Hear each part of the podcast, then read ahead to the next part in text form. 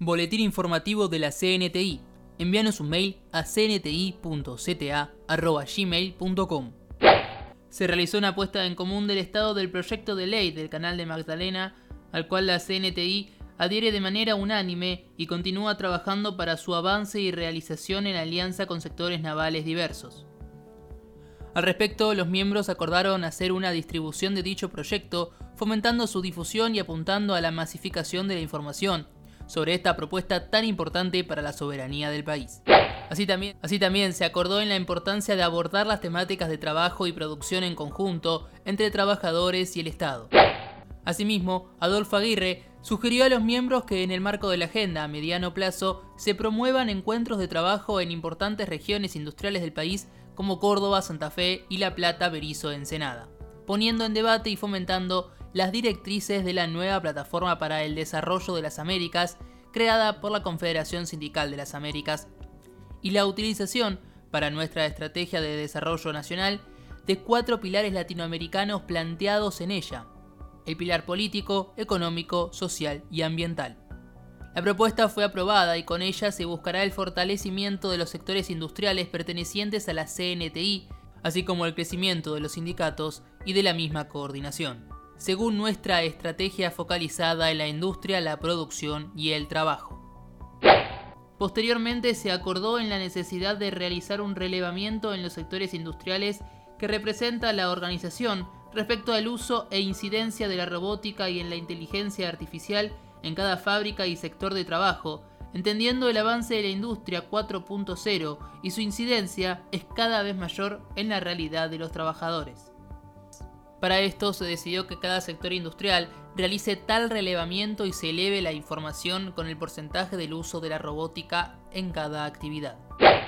Marcelo Capielo informó sobre la participación de la CNTI, representada por Alejandra Angriman, en una reunión con empresarios de pequeñas y medianas industrias, en la cual se planteó la importancia del rol para los trabajadores en la creación de los protocolos de una nueva normalidad, debatidos en la reunión para el futuro post-pandemia.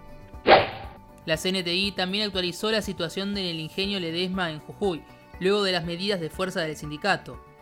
gremio con el que toda la coordinación se solidarizó activamente. Lo mismo sucedió con el conflicto en Trento Vidrios, en Malvinas, Argentina, provincia de Buenos Aires.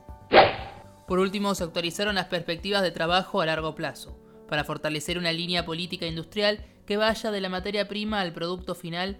en lo atinente a la explotación de litio en el país especialmente ante la información de los colegas de la KCTU en Corea del Sur, que estipula la construcción de una nueva planta a cargo de una firma de ese país en el Salar del Hombre Muerto, en el límite entre las provincias de Catamarca y Salta. En la segunda mitad de la reunión, el compañero Gustavo Laud realizó una exposición sobre la problemática de la transición energética donde planteó la falta de una visión sistemática en la Argentina en cuanto a la energía y la importancia de ella.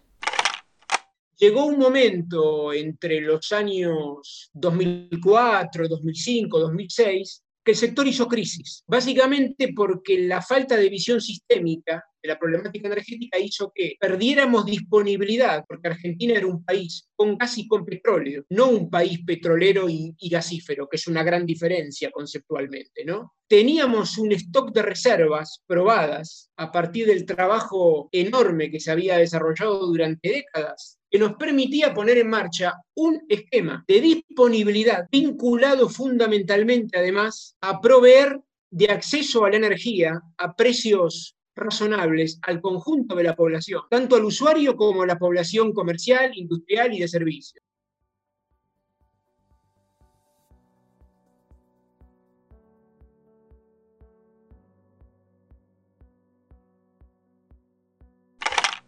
Para finalizar la reunión, los participantes emitieron un saludo a la victoria del conflicto en Nissan Barcelona, protagonizada por los compañeros y compañeras del abuso de España, que lograron la firma de un acuerdo, por el cual se mantuvieron los puestos de trabajo. Seguinos en Facebook y en Twitter. Nos encontrás como arroba CNTI CTA.